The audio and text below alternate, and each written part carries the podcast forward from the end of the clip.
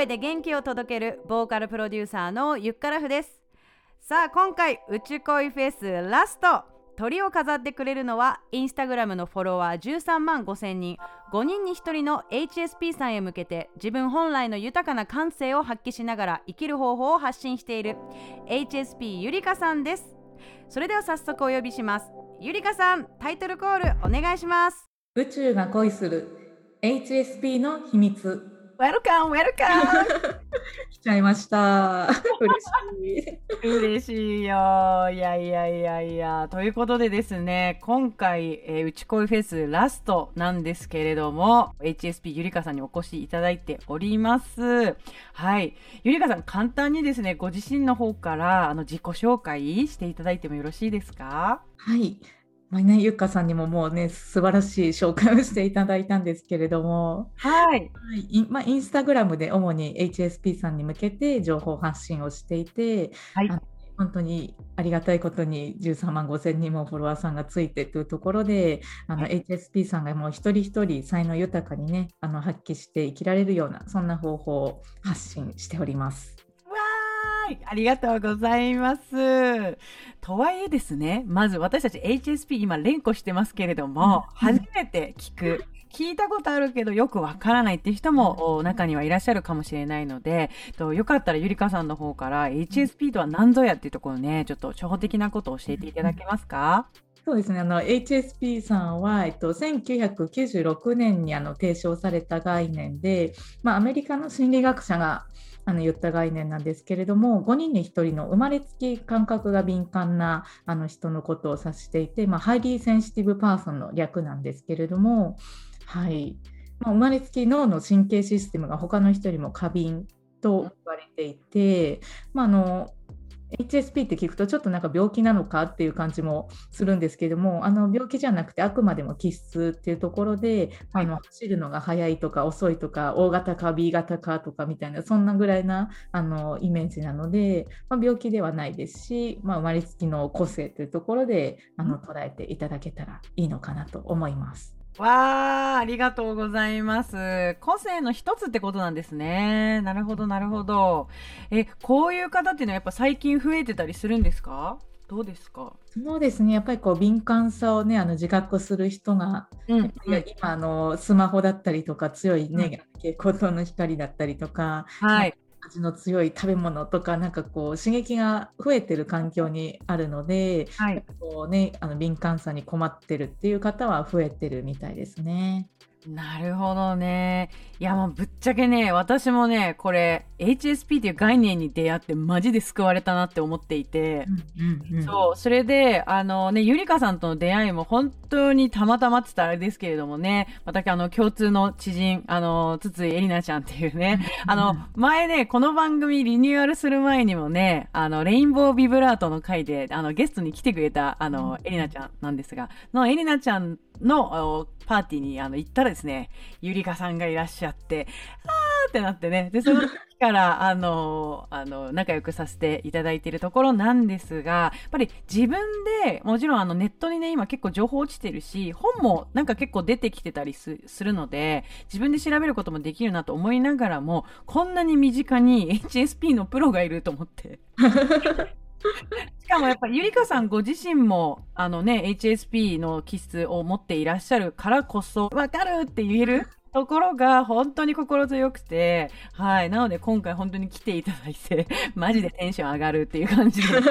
やっておりますが、はい。え、あの、ゆりかさん自身はいつからご自身が、あの、HSP かなっていうふうに気づくというか、いつからこう違和感みたいな感じ出したんですか？あ私はもともと大学卒業してからあの普通に会社に就職したんですけれども、うん、そこでこう人間関係に悩んだりとか他の人にも体力ないなとか疲れやすいなって思った時に、うん、これは一体何だろうなってこういろいろ占いだったりとかインターネットとかでこう、ね、調べてたら、うん、HSP っていう概念がポンってたまたま目にしましていろいろ読んでたらこれあ全部は当てはまる私じゃんみたいな感じで気づいたっていうのがきっかけですね。うん、ああそうなんですね。能動的に取りに行かないとこれってなかなかね親からもそういう話は聞かないし友達ともやっぱ出たことない話題でしたねやっぱり。うん最近は繊細さんの本とかもね50万部以上売れていたりとか結構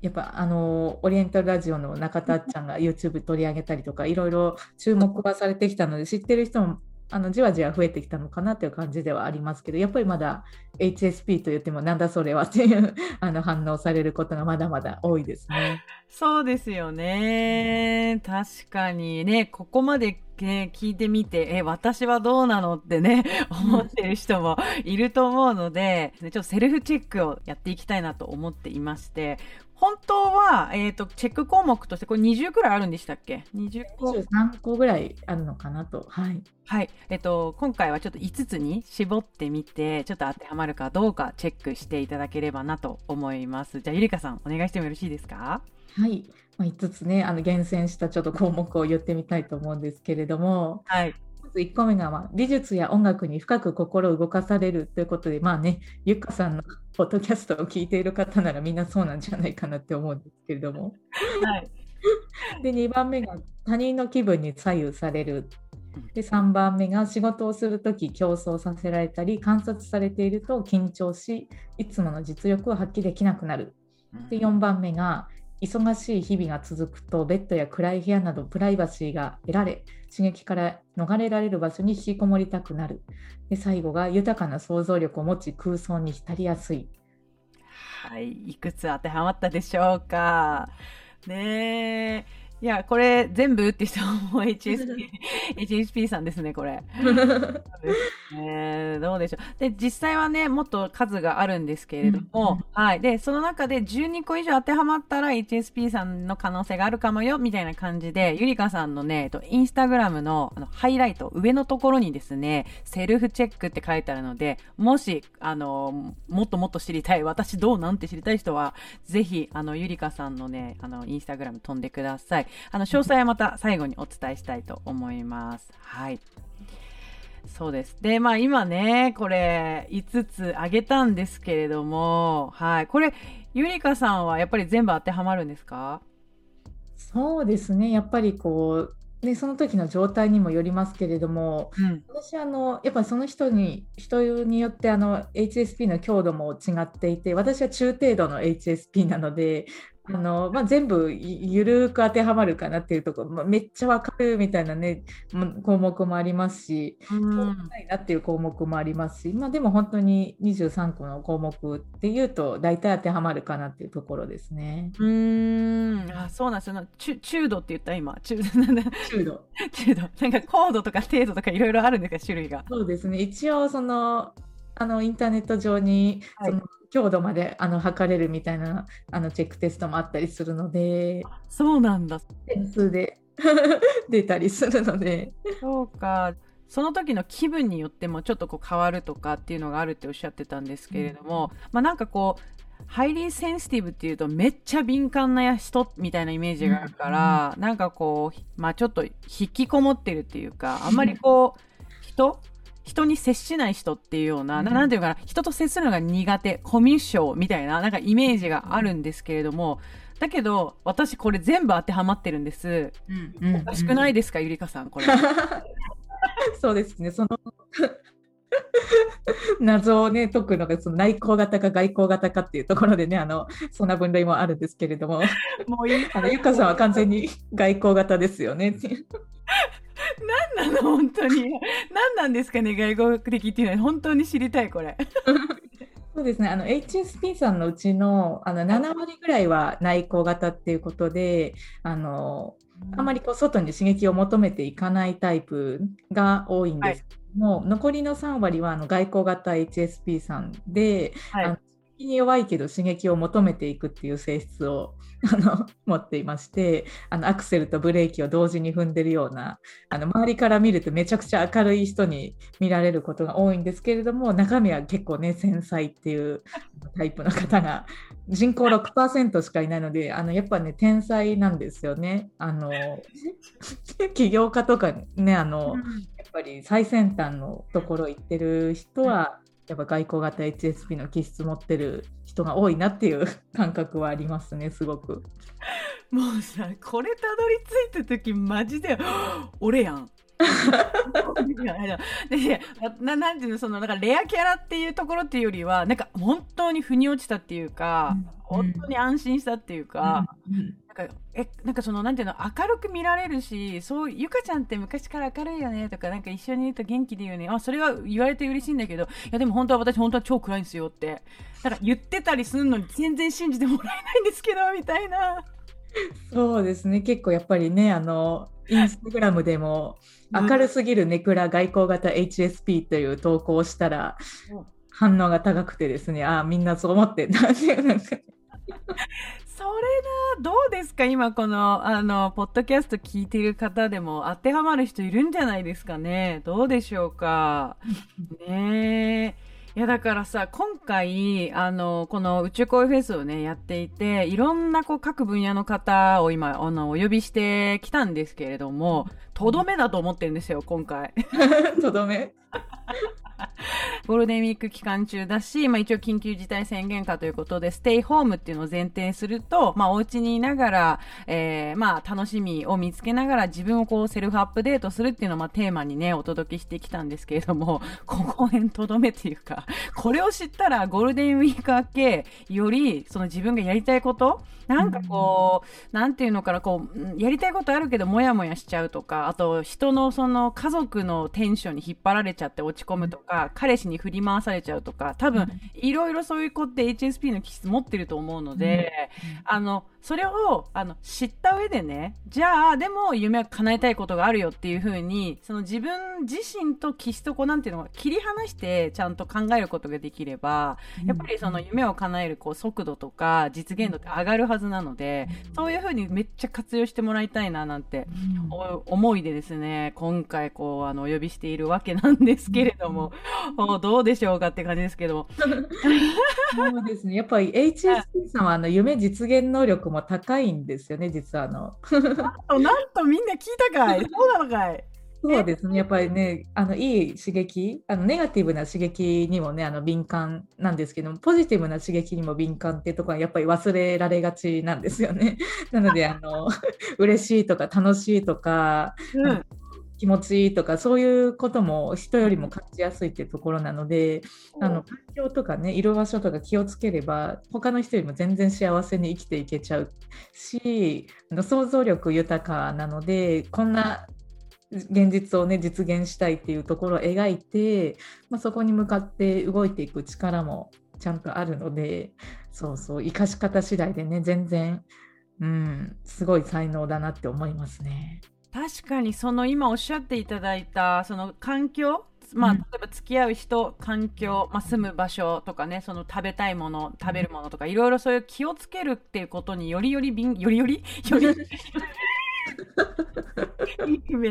より敏感になっていったら、その自分のこのなんてユートピアを作るみたいなことができたら、マジ最高だ確かに思っていて、で、なんで思ったかっていうと、まあ私そのずっと今、まあ18くらいからこう人前に出て歌うっていうことをやってきて、うん、えー、CD 出したり、こうライブツアーをやったりとかっていうようなことがあって、やっぱり、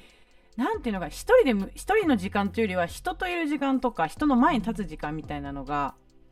ぱり多かったなって思っていて、それはやっぱりなんていうのか、自己承認欲求とか、また別の要素が絡んでくるから、それはそれで良かったんですけれども、やっぱりライブで、こう、リハーサルの時にはうまくいったんだけど、ライブで人が入って、照明バチーンってこう入って、で、MC の方に紹介していただいて自分がこう出ていく、盛り上げる。まあ盛り上げて楽しい時のバイブスはマジで出せるからいいんだけど、やっぱりお客さんの、えー、数とか、お客さんのテンションめちゃくちゃ感じるから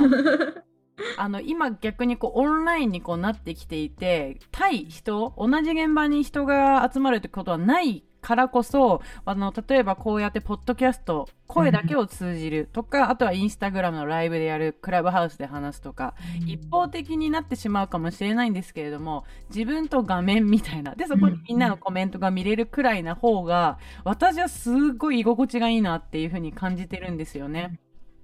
なので、そういう意味では、その環境を自分で整えていくっていう意味では、あの、オンラインで発信するってことは、私はすごく相性がいいなって感じているので、もしかすると、そのね、あの、今聞いてくださってる方の中でも、これから自分の歌を発信したいとか、すでにしてるけども、なんかうまくいかないなってことがあれば、ちょっとその辺の角度でも微調整するとやりやすい環境が作れるんじゃないかなというふうに思います。今すっごい汗かいちゃった。すごい喋っちゃった。熱い熱い熱い。戻ってくれてよかった。お帰りなさい。ただいま。ゆりかさんのところには、やっぱりあれですか、その外交型の人が今多いって先ほど言ってましたけれども、インスタグラムをやってる方っていうのは、そういう方が多かったりするんですか？そうですね、やっぱりインスタグラムでこう反応するとか、あのコメントするとか、あの積極的に、ね、あの行動してくださる方っていうのは、やっぱ外交型のキスをね、やっぱり人とね、関わりたいっていう、SNS で関わりたいっていう欲をね、そもそも持っている人だと思いますし、まあ、内向型さん、私は自身は内向型の傾向の方が強いんですけれども、本当にインスタに発信するまでインスタをのアカウントすら持ってなかった人間なのでその SNS は多分内向型さんそもそもやってないかもしれないなっていうところで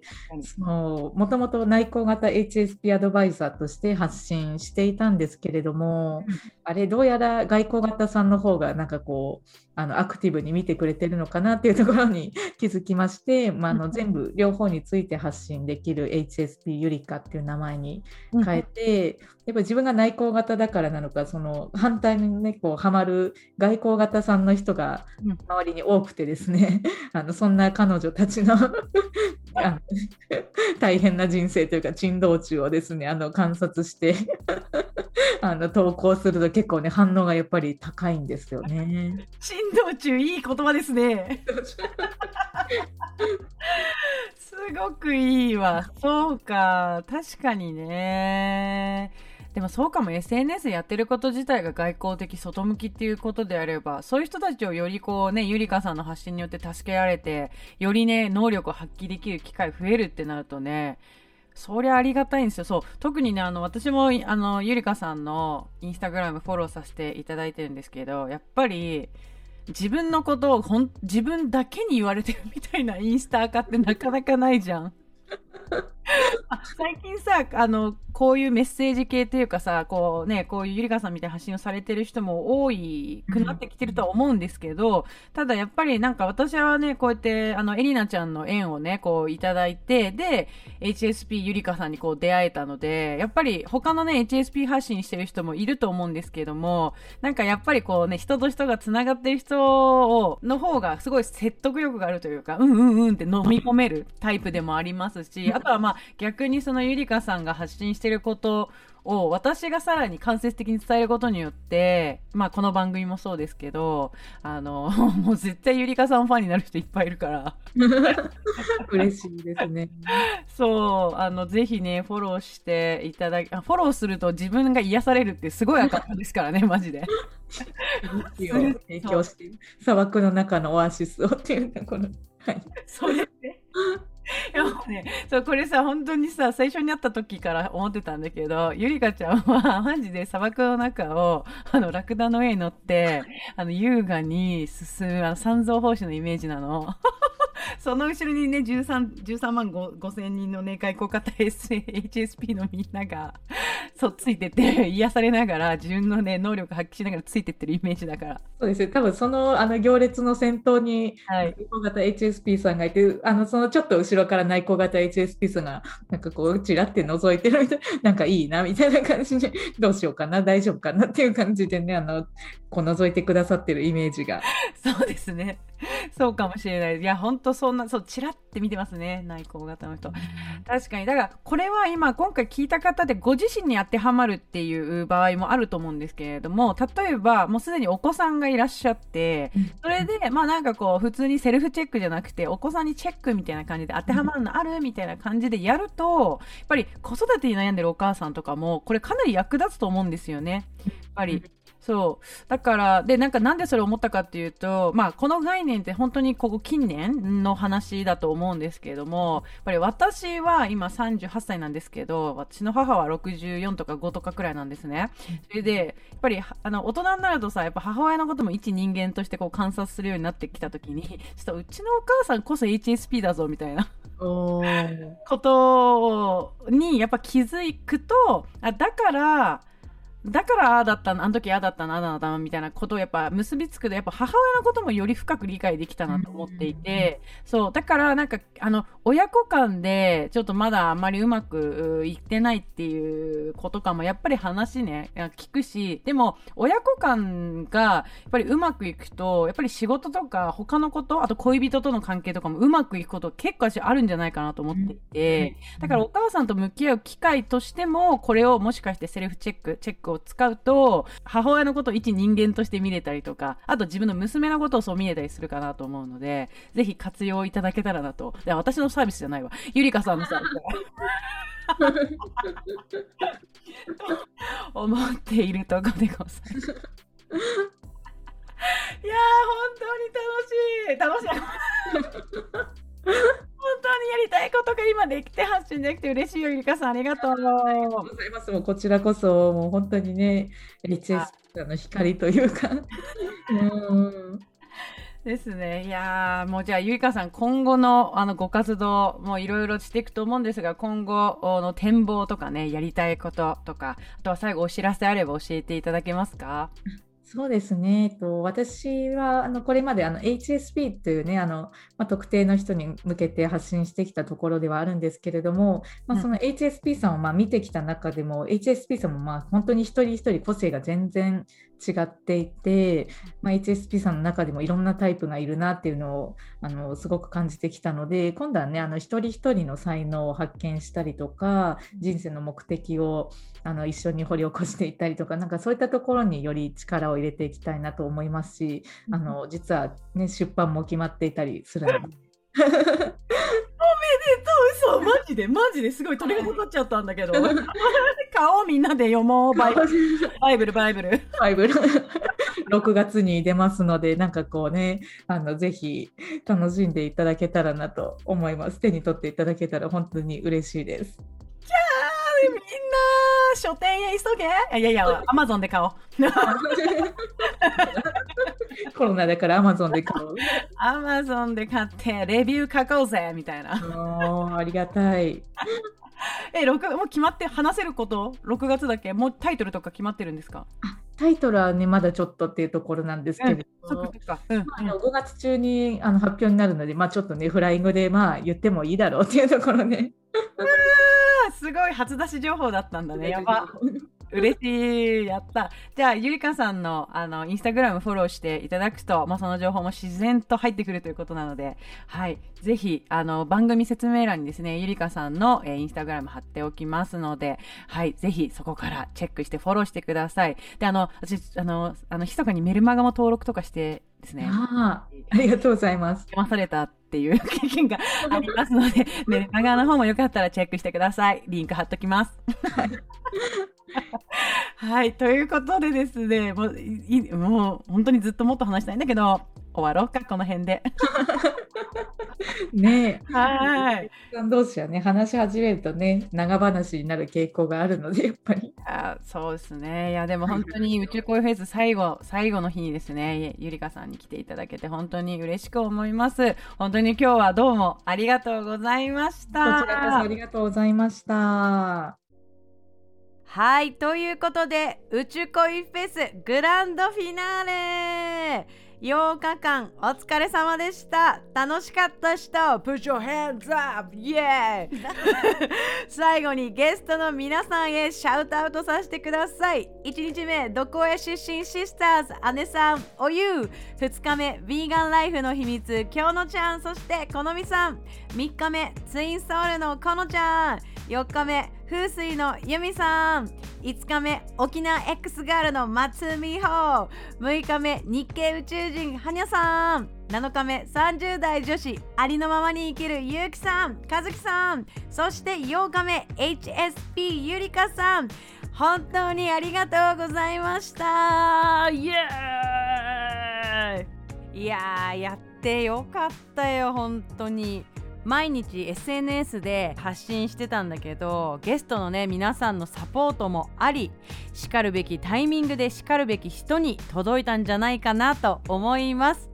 今回のフェスで新しい発見があったモヤモヤが解消できてすっきりしたなどぜひあなたの生の声聞かせてください。感想は番組説明欄にある LINE 公式から送っていただくか LINE で数字208アルファベット小文字で HSHLK と検索してください。ということで次回からは通常配信に戻ります。番組のサブスクリプション登録をしてお待ちください。次回の配信は宇宙恋フェスアフターパーティーです。ぜひチェックしてください。ということでゆっからふでした。